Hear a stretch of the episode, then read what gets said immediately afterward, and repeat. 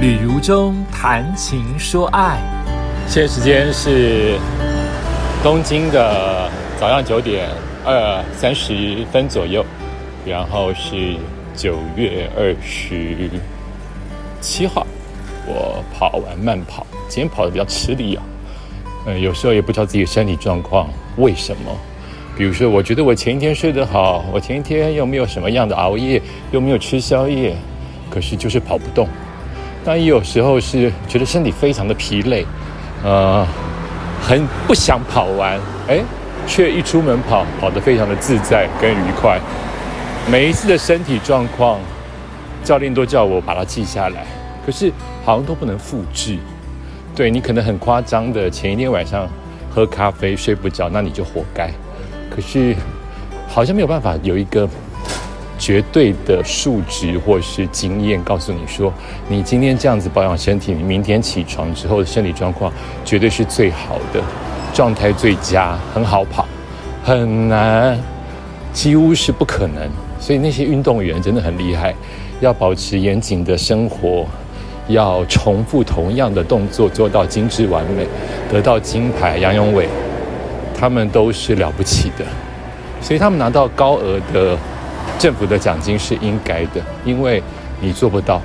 一般人做不到，而且是很难做到，运动选手也很难做到。好的，呃，即将要打包回到台湾，珍惜最后看美术馆，以及东京蓝，以及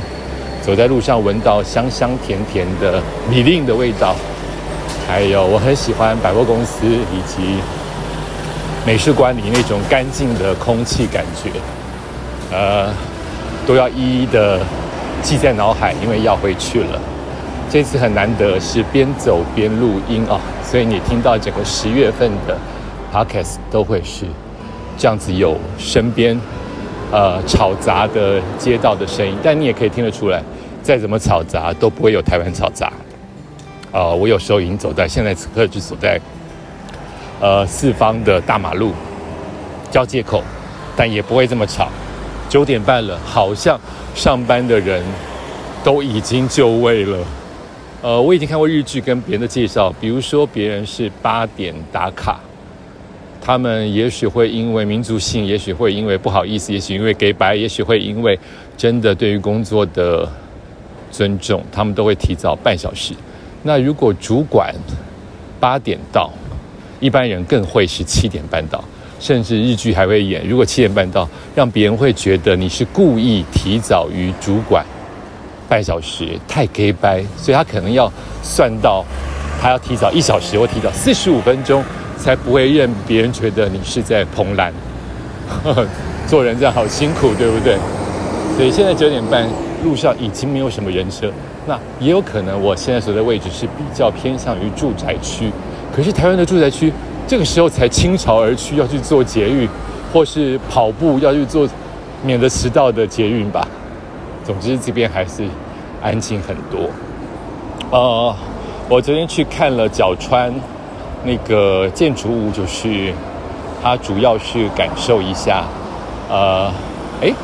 角川吗？就是漂亮的巨型的呃图书馆。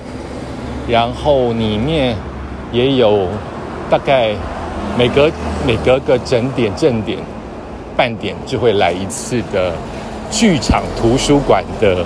声音演出，呃，它的它大概是这样，就是在一个也许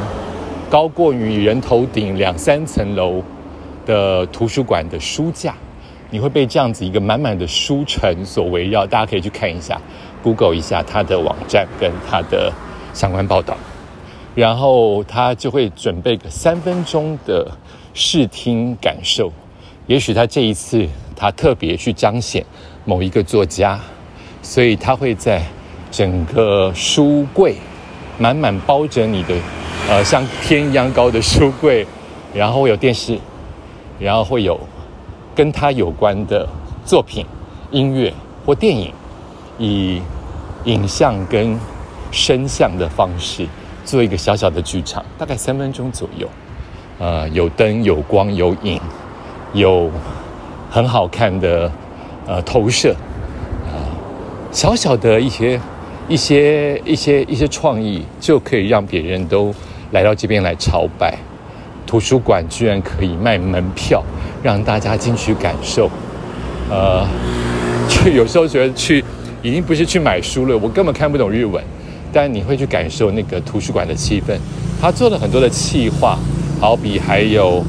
呃布置的三十一分钟十二秒，距离三点五公里，平均配速每公里八分钟五十五秒。好比他做的。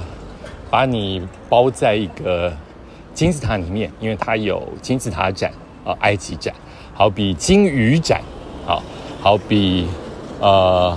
各式各样的作家环保的展示、玩具的展示，呃，都会在小小的空间里面一格一格的区出来。所以它的图书馆除了看建筑物之外，还可以看到非常美轮美奂的各种气化的图书呃相关活动。然后旁边有一个，呃，也是一个特殊建筑的，像很长的金属桥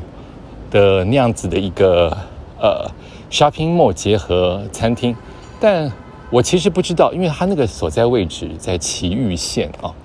呃，本来就比较偏，所以才会有这么大的腹地，再加上它那边可能是角川呃这个这个出版社的土地，所以它盖在那边，旁边还有神社，还有公园。呃，不知道假日会不会爆满，因为周边的居民其实是少的，所以你走在路上，除了观光客往那条路的方向走，很快要走到出火车站，大概十分钟就走到。你沿途不会看到呃都市的景观，所以这样子一个地方，我的日本朋友说，绝对可以养得起这样子的图书馆，因为他们就是重视文化，重视美学。然后会有很多的内需，所以很多的观光客是来自于日本人，他们自己会来看。不然以我来看，就是真的是有一点点的荒凉，哦，包括它的食堂，就只有我们这个平日去的观光客在吃，所以它没有开好几栋的餐厅，没有，大概就是几家而已啊。但是很开心，不会因为人少而有怠慢跟服务不佳的可能。里面的工作人员、里面的宽敞的空间、里面的呃服务都还是到位的啊，这是他们很厉害的一点。所以昨天主要就是去看这个建筑物，呃，但我的日本朋友非常的随性啊，我我的习惯是不敢行程，但不要浪费时间。好比说，我明明知道这一站是从。呃，我的东京出发的话，最近的方式是四十五分钟的车程，所以我不会找到七十分钟的车程，你得顶多找五十分钟车程或五十五分钟车程，你就到那个地方。所以你要稍微看一下你的呃那个乘车的 app。可是我的日本朋友，因为他熟这个地方，但说实在他也不熟。他的熟是他住在这边好多年，但他并不不是观光客。我们观光客会走观光的行程，所以对他来说，他不会去。卡这些时间，对他来说浪费个五分钟跟五十分钟没有关系，所以我们随便上一部车回到东京，原本从东京去那边六十分钟，现在随便上一部车九十分钟，站站停，本来直线的开法，坐了一站看到东京就上，没有想到他绕了半圈，本来是直线的距离，绕了半圈，绕到迪士尼去，超级远。走到最坐到最后，那个火车就会觉得屁股好痛哦，因为它站站都停。但如果你是喜欢火车的人，你会看到不一样的观光，因为不会有人观光客坐这一条线回到东京，你因此可以看到不一样的东京埼玉县以及日本人的生活模式，他们的穿着打扮，每一站上的人都或许有那么一滴的不一样。毕竟当地是居民啊，而不是大都市里面的争奇斗艳的或观光客。啊，我跟我日本朋友聊到说，我确实觉得从呃疫情之后，我再回来之后，我发现日本人没有那么的打扮。呃，我当时写这个的时候，被记者们写到新闻里去的时候，被网友骂，以为说我自以为是。但这是我的观察，也没有绝对的对错。哎，可是我的日本朋友他附和了这一点，他觉得确实，他觉得整个日本因为哦，这是他的观察，不要骂我们。就是我们日币贬了以后，观光客进来，可是老百姓没有因此赚大钱，也许日本整个经济是在政府或是外面看来是因为哇，大家都进来了，观光客都回来了，可是老百姓没有那么那么的因为币值变而赚到钱啊。懂经济学的人听得懂，我是没有很懂，所以他们没那么把钱花在啊额外的打扮是理所当然的事情。呃，我这次也看到了，以前你知道我来哈，在二零一九年以前来，我在电车上不用特意去都市，我在电视上会专门看。我以前讲过啊，看男生的西装、皮鞋跟发型怎么 say say 懂。可是现在哇，时间又到了，可是现在没什么机会看到哎，我觉得好像台湾哦，他们打扮的越来越像台湾人好。然后女生我一定看他们的妆容，看名牌包，然后看他们的。我妈妈会看，很奇怪哈，我妈妈会看他们的裤子的版型，但我会看的是女生的高跟鞋，还有他们的名牌包，以他们淡淡的那个所谓的透明妆到底怎么画。我看了也不代表我会，可是就是赏心悦目，就好像变成一个目标，很好看啊，很很抓住我的眼球。呃，连续了讲了整个十月份的 podcast。是一个新的尝试，哎，也许我会未来回到台湾录 podcast，也是边走边把当地的呃走路的声音放进 podcast。如果你不嫌吵，还觉得很有临场感的话，这也许是一个方法哦。感谢你收听今天的旅中谈情说爱，我们下次再见。